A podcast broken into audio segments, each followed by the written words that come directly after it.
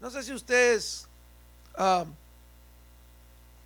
conocen un evangelista, pastor, Tony Campolo. Ha escrito muchos libros. Y pues él en uno de sus viajes se encontró en, en Honolulu, Hawái. Y parece que llegó tarde a la ciudad y tenía hambre y, era en la madrugada, como las tres, tres y media.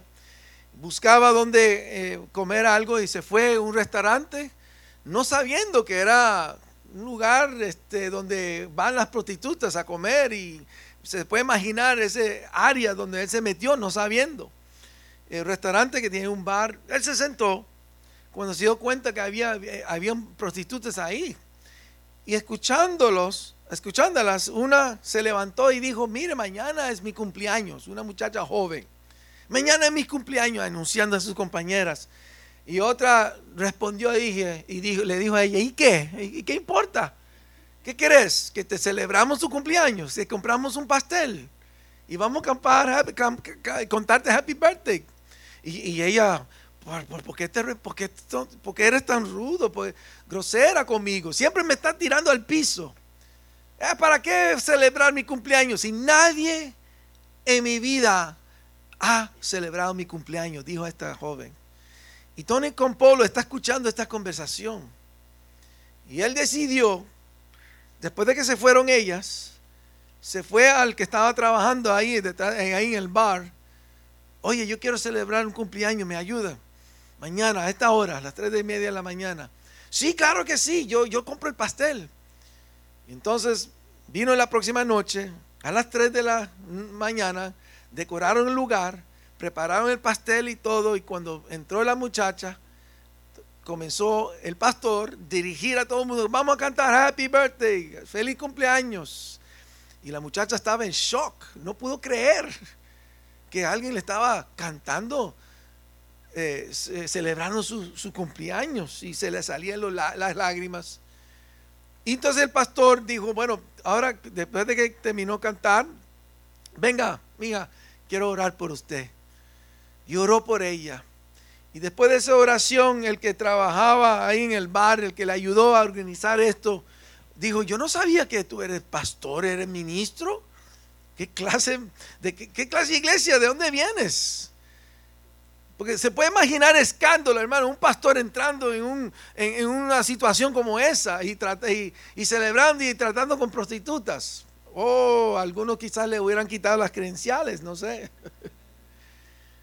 Pero él respondió y dijo, yo vengo de una iglesia que celebra el cumpleaños de prostitutas a las tres y media de la madrugada.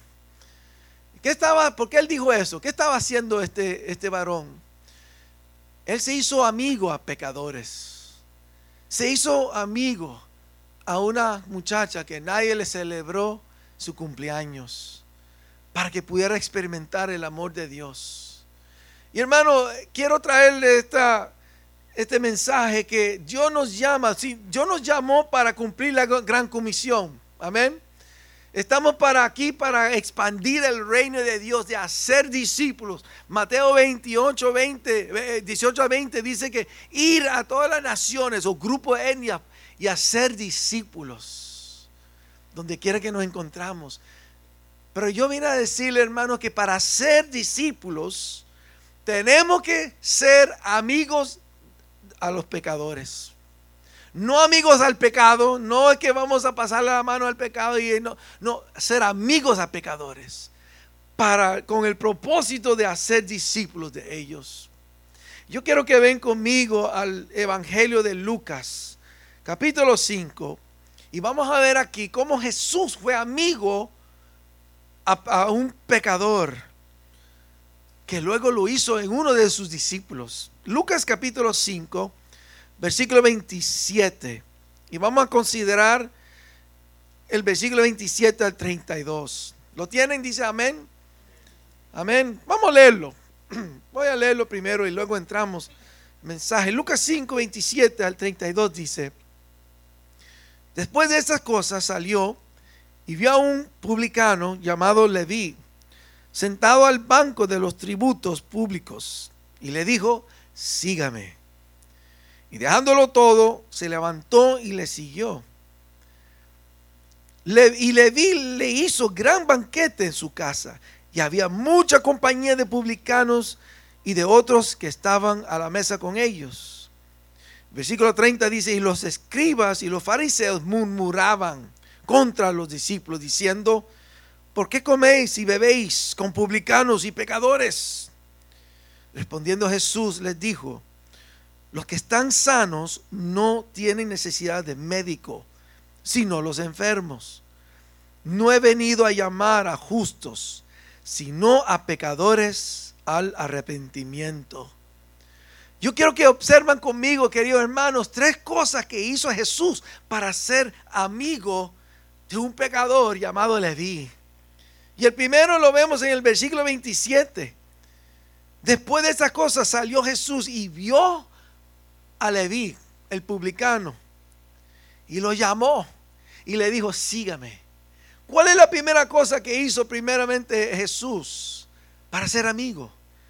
Lo buscó intencionalmente. Hermanos, si vamos a cumplir la gran comisión, también nosotros intencionalmente a los pecadores hay que buscarlos. Eso fue la misión de Jesús. Lo hizo con la mujer samaritana. Lo hizo también con saqueo más adelante en este, en este mismo libro. Buscaba intencionalmente al pecador para rescatar su alma. Me es interesante que esta historia lo que viene del contexto antes, los versículos 17 al 26, es la historia de, cuando Jesús sanó al paralítico. Quizás usted conoce la, la historia, cuatro amigos. Llevó a su amigo que era paralítico en un lecho. Llegó a la casa donde estaba Jesús. Jesús estaba enseñando. En el versículo 17 eh, dice, y el poder del Señor estaba con él para sanar. Jesús estaba enseñando. Y estos muchachos no pudieron llegar porque la intención de ellos era llevar a su amigo paralítico a los pies de Cristo para que él lo sanara. No había cómo entrar. Entonces decidieron, vamos a ir al techo. Y ahí por la tejada bajaron, abrieron ahí un, un hueco y bajaron al hombre y lo bajaron a los pies de Cristo, al frente de Cristo, interrumpiendo lo que él estaba enseñando. Y Jesús cuando vio esto, admiró la fe de esos cuatro amigos. Y luego le dijo al paralítico, tus pecados son perdonados. Y había fariseos, había escribas, los religiosos. Eso es lo triste para mí en esta historia, que los religiosos rechazaron a su propio Mesías. Y ellos murmuraban, ¿y quién es este para perdonar pecados? Jesús, sabiendo sus pensamientos, dijo, ¿qué es más fácil? decir, ¿eres sano o te perdono tus pecados? Mirando al paralítico, Jesús le dijo, para que sepa que el Hijo del Hombre tiene autoridad y potestad a perdonar los pecados de los, de los pecadores, le dijo al paralítico, levántate, llévate tu lecho y vete a tu casa. Al instante el hombre se levantó sano, se fue y, hizo lo, lo que dijo Jesús y, la gente se quedaron asombrados. ¿Por qué Jesús hizo eso, hermanos? Sanó al hombre paralítico para mostrar que él tenía la autoridad para perdonar los pecados. Eso fue la misión de Jesús, de venir a este mundo caído, perdido, pecaminosa, para sanar, para sanar su, vida espiritual, para perdonar sus pecados. Entonces llegamos a la historia de Leví que acabamos de leer teniendo en ese en mente, Jesús vino a perdonar pecados. Y él buscó a este hombre para perdonar sus pecados, Leví. Leví era uno de los apóstoles que tenía Jesús. Quizás el, trasfondo de este hombre era más, eh, quizás eh, malo, porque él era publicano. Publicano era recaudadores de taxes. Trabajaba, era judío, trabajaba por un gobierno eh, romano que era gentil. Los judíos odiaban a esa gente. ¿Por qué? Número uno, porque trabajaban por gentiles. Número dos, ellos cobraban los taxes bien altos. Le robaban el dinero prácticamente de la gente. Si nosotros nos quejamos hoy en día de los taxes que tenemos que pagar, imagínense en aquel entonces. era el punto que eran odiados estos publicanos. Los marginalizaban, los fariseos no querían nada que ver, oraban en el templo y yo te doy gracias que no soy como ese publicano ahí, sucio y que, que nos roba el dinero. Pero Jesús miró a este hombre con ojos de compasión. Se conmovió a ver el estado de su espiritualidad. Él miró con ojos compasivos, como lo miró con, a los cinco mil que Jesús alimentó, o con los mismos ojos como él miró a la mujer sorprendida en adulterio. Le vi, le vi era un hombre que se sentaba solo, procuraba por nadie y vivió por sí mismo. Él no tenía amigos fuera de lo que los otros compañeros. Sin embargo, Jesús lo buscó. Fue intencional, fue a buscarlo a perdonarlo y hacerlo uno de sus discípulos. Imagínense, escándalo. Pero hermanos queridos, Dios a eso mandó su Hijo. Dios está en el negocio de buscar almas. ¿Cuánto le da gracias a Dios que Dios te buscó, Dios me buscó, envió a alguien o personas que nos habló de Jesús, nos se sentó con nosotros, abrieron la Biblia para explicarnos el amor de Dios. Y por eso podemos estar aquí disfrutando de la presencia y la relación de Él, perdón de pecado y algún día estar en eternidad con Él. Cristo fue apasionado a buscar almas. Había un hombre británico inglés, se llamaba John Newton. Este hombre se crió en la iglesia como niño. Su mamá era una santa, su esposo era un bandido, era un hombre bien perdido en el mundo, murió joven cuando John era un pequeño, niño. Y cuando y, el papá de John Newton era marinero, tenía su barco. Y cuando él se, llegó a la adolescencia, se metió en, lo que su papá hacía. Y ahí se perdió. Se, fue al mundo, a la bebida, las mujeres. Este, tan vil era este hombre que los mismos marineros de su propio barco lo odiaban a veces porque era malo, lo trataban mal. Era bien cruel. Pero en una noche, en el 1748, John Newton enfrentó una tormenta que él pensaba, hasta aquí llegué, aquí voy a naufragar, aquí nos vamos a hundir, se pierde todas las vidas de mi barco, incluyendo la mía. ¿Y sabe lo que él hizo? Y le damos gracias a Dios por esa semillita, esa semilla poderosa que las madres siembran a sus hijos. Qué importante mamá, papá, sembrar en sus pequeños, cuando son pequeños y cuando están grandes, son monganzones, no importa. Pero darle la palabra de Dios, porque tarde o temprano esa palabra va a hacer su obra. En el momento donde él estaba desesperado, temiendo que iba a perder su vida, levantó sus ojos al cielo, el Señor, si tú me sacas de esta, yo te voy a servir. Yo voy a dejar de vender seres humanos como esclavos, como si fueran animales. Yo voy a dejar este negocio y te voy a servir. Te lo prometo, Dios. A veces gente hace muchas promesas cuando ven que su vida está en la línea, ¿verdad? A Dios. Pero gracias a Dios, Él mantuvo su palabra. Dejó de un negocio de vender esclavos y luego se metió, e, e influenció a un amigo que era un legislador y, para, hizo campaña en contra de la esclavitud, que finalmente no sé qué año en Inglaterra se eliminó la esclavitud, esclavitud. Y él entró al ministerio.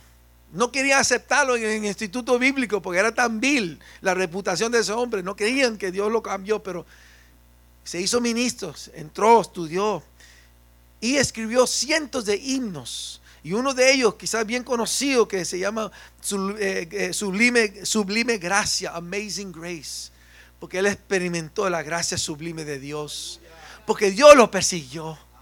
Quizás el mundo perdió esperanza de que este hombre va, de algo bueno va a salir de él, pero Dios lo siguió, Dios lo siguió. Hermanos queridos, Dios nos dio la asignación de buscar intencionalmente a, su, a nuestro vecino, al compañero del trabajo, young people que están aquí, young people in the university or in college, God has given you the assignment. If you are saved, si has sido nacido de nuevo, tenemos la responsabilidad de anunciar la buena nueva al compañero. compañera. Hay que, hay que, hay que buscarlos intencionalmente. Jesús lo hizo.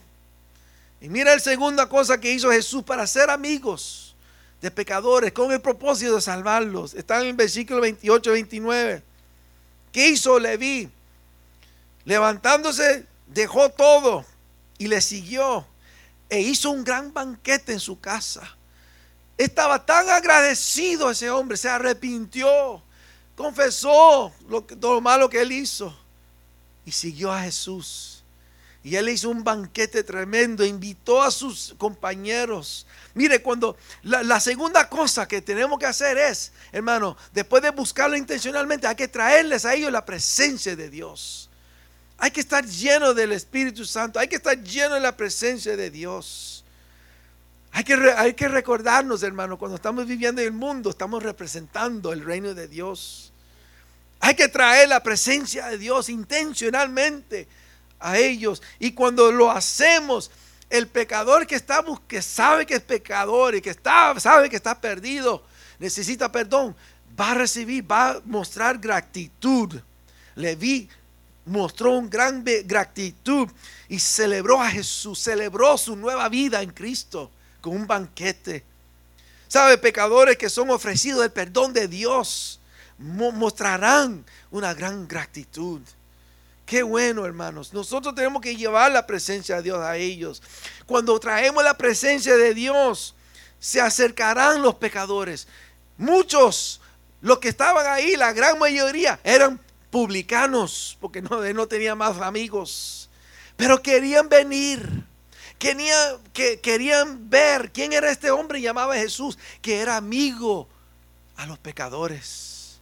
Porque ellos sabían que los fariseos, los líderes religiosos, y qué triste hermano, los líderes de la iglesia, aquel entonces, rechazando a esos pecadores, no hay esperanza, no pueden recibir, no pueden entrar en el reino de Dios, nada de eso. Pero ellos escucharon, hay uno que sí nos acepta, sí nos ama, y querían escuchar de él. Yo estoy seguro que más de Leví, otros también se convirtieron al Señor. Aleluya. Cuando Jesús está presente, suceden cambios, hermanos, en la vida del pecador. Hay transformación. Nadie forzó a Leví a, cambiar, a dejar su oficio, dejar su, su vida pecaminosa. Nadie lo forzó, era la presencia de Dios. Oh hermano, que cuando quiera, donde quiera que caminemos en este mundo, el trabajo, que, que, que, que, pueden decir, wow, cuando tú entres en un cuarto, el ambiente cambia. Qué lindo porque estamos llenos del Espíritu Santo. Estamos llenos de la presencia de Dios. La presencia de Dios en el creyente es tener hay unas cosas que hice una lista. Hay que tener pasión de Dios. Pasión. El que es nuestro superintendente allá en la Florida era pastor de mi esposa en Puerto Rico eh, para los ochentas. Y él le puso ahí al cargo de, levantar un ministerio para alcanzar la niñez de, la ciudad. Y comenzaron eh, eh, en los housing projects, allá lo dicen los caseríos residenciales, niños de, los proyectos donde, no saben quién son sus padres, hay drogas, hay, hay, hay guerrillas y cosas así horribles. Y comenzaron a llegar a la iglesia diciendo malas palabras y los hermanos de la iglesia preocupados porque nuestros hijos se van a contaminar con estos niños que están aquí. Y Doris pegó a llorar, Señor, esto, a, orar, Señor, ayúdame, dame amor para estos niños, son difíciles controlar, enseñar. Y el pastor escuchó sus oraciones y la llamó a la oficina y Doris pensó, ay, que hice mal. Miren, es que cambia tu manera de orar, ore por pasión Ore por pasión, porque la pasión te va a llevar a ser más allá de lo que tu amor por estos niños pueden llevarte. Y luego hay que tener pasión, luego hay que tener el amor de Dios, ágape. Eso de estar, de sacrificarte, poner los intereses de otros antes de los suyos. Hay que tener misericordia, ser misericordioso, como Mateo 5 que Jesús enseñó. Y luego hay que tener el gozo del Señor. El gozo del Señor. No seamos, no seamos como algunos creyentes que son amargados y, como si chuparon un limón y están siempre chupando limón y fue una cara y no hay gozo en su vida. Eso no llama la atención a nadie, hermano, pero qué lindo cuando un cristiano, aunque estamos heridos, aunque la vida nos ha dado unos golpes, a veces, hermanos, Dios nos llama a ser sanadores heridos buscando a sanar vidas espirituales cuando nosotros tenemos una espada aquí que alguien nos, nos, enterró. El gozo del Señor es nuestra fortaleza. Aleluya. La presencia de Jesús, escuchen esto hermano, la presencia de Jesús en nosotros requiere vivir con Jesús y no tanto vivir por Él. ¿Captaron? Hay que vivir con Él. Porque muchas veces, especialmente nosotros que, hemos, que servimos en, la obra del Señor y eh, eh, eh, tenemos años, si no tenemos cuidado, descuidamos nuestro tiempo a solas con Dios, en la oración, en devoción con Él, la lectura, el estudio de la Biblia, la oración. ¿Y qué pasa cuando perdemos eso y, seguimos sirviendo al Señor en la iglesia? Nos ponemos amargos, cualquier cosa nos molesta, el corazón se va poniendo duro. Hay que tener cuidado, hermanos. Cuando cuidamos de vivir con Él, trabajar o vivir por Él, va a caer en su sitio, en su lugar. Procuremos, hermanos, tener el corazón de Dios para llevar la presencia del corazón de Dios al pecador. Aleluya. Porque si no, nos convertimos con los fariseos. Así fueron los fariseos, tenían un corazón cínico, corazón duro hacia el pecador. Los que no eran como ellos, allá ellos. Qué triste, qué mal testimonio. Pero aquí eso no sucede, amén. Gloria a Dios por eso. Aleluya. Pero cuidémonos, hermanos, porque sin, sin darnos cuenta podemos caer en esta trampa. Cristo intencionalmente buscó al pecador. Segundo, su presencia estaba ahí para transformar. Él nos llama a buscar ese vecino, ese compañero en la universidad, en el trabajo, en el supermercado. Hay un, eh, el autor Ed Stetzer, el autor de uno de los libros que él escribió para plantación de iglesias, dice esto. Él plantó no sé sin número de iglesias y donde quiera que Dios lo enviaba en la ciudad, él intencionalmente iba a una gasolinera donde se iba a plantar la iglesia, al mismo supermercado, al mismo banco, sucursal del banco, al mismo eh, eh, farmacia, todo intencionalmente para que lo conocieran a él y él puede conocer a él, establecer relación. No importa cuán caro era la gasolina, él decía para ganar almas, para hacer los discípulos. Hay que llevar la presencia de Dios al que está necesitado, hermanos. Lo tercero que yo veo aquí, quiero que observan conmigo el versículo 30 32. Leímos que se quejaron los, los fariseos y murmuraban diciendo a los discípulos, ¿y por qué coméis y bebéis con publicanos y pecadores? Y Cristo, la respuesta de Cristo fue, los que están sanos no tienen necesidad de médicos, sino quién? Los enfermos. No he venido a llamar a justos, sino a pecadores al arrepentimiento. Tres preguntas se puede resumir lo que Cristo respondió. ¿Quién necesita un doctor? Los, que están sanos, no, los enfermos, versículo 31. Segunda pregunta, ¿y quién, y quién, a quién llama Jesús? No a los justos, versículo 32, a los pecadores. ¿Y cuál es el requisito? ¿Qué es lo que requiere Jesús? Versículo 32, que pecadores se arrepienten de sus pecados. Hermanos, vemos un balance perfecto en Cristo. Era amigo de pecadores, pero nunca pasó la mano al pecado y nunca excusó el pecado. No, hermanos, no vamos a ser pecadores, no vamos a amar el pecado, no, pero vamos a amarlo él cuando ministró a la mujer samaritana, le señaló sus pecados delicadamente, respetuosamente, de una manera que ella dijo, este es un profeta. Y luego cuando Cristo se reveló que yo soy el Mesías que ustedes están esperando, los samaritanos y los judíos, se abrió los ojos y fue y se convirtió en un evangelista. Queridos hermanos, lo tercero no debemos hacer es condenarlos. Hay que buscarlos intencionalmente. Hay que traer la presencia de Dios y para tener la presencia de Dios tenemos que ser llenos, sensitivos continuamente. Y, tercero, no condenarlos. Jesús nunca condenó a un pecador de sus pecados, sino lo invitó a arrepiéntete, arrepiéntete. Aleluya. La compasión de Jesús y no la condenación fue que cambió a Leví. Y eso va a cambiar a otros a través de nuestra vida. Somos las manos extendidas de Cristo. ¿Cuánto dice amén? Hermanos, no tenemos que preocuparnos de tratar de convencer a nadie que son pecadores, que necesiten a Cristo. Simplemente tenemos que anunciar que todos somos pecadores. Fuimos destituidos de la gloria de Dios, pero Él nos ama. Presentarle el Evangelio, presentarle nuestro testimonio. Cuéntale qué hizo Dios por usted, qué hizo Dios por nosotros. Y dejar que el Espíritu Santo trabaja en esa alma.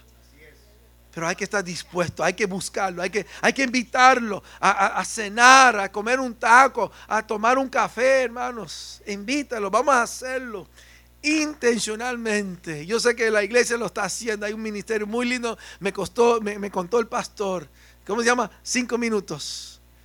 En, burlas que se todos deben tomar cinco minutos, todos de la iglesia debe estar en ese ministerio. Cinco minutos en el trabajo, en el banco, cinco minutos al vecino, cinco minutos en la universidad.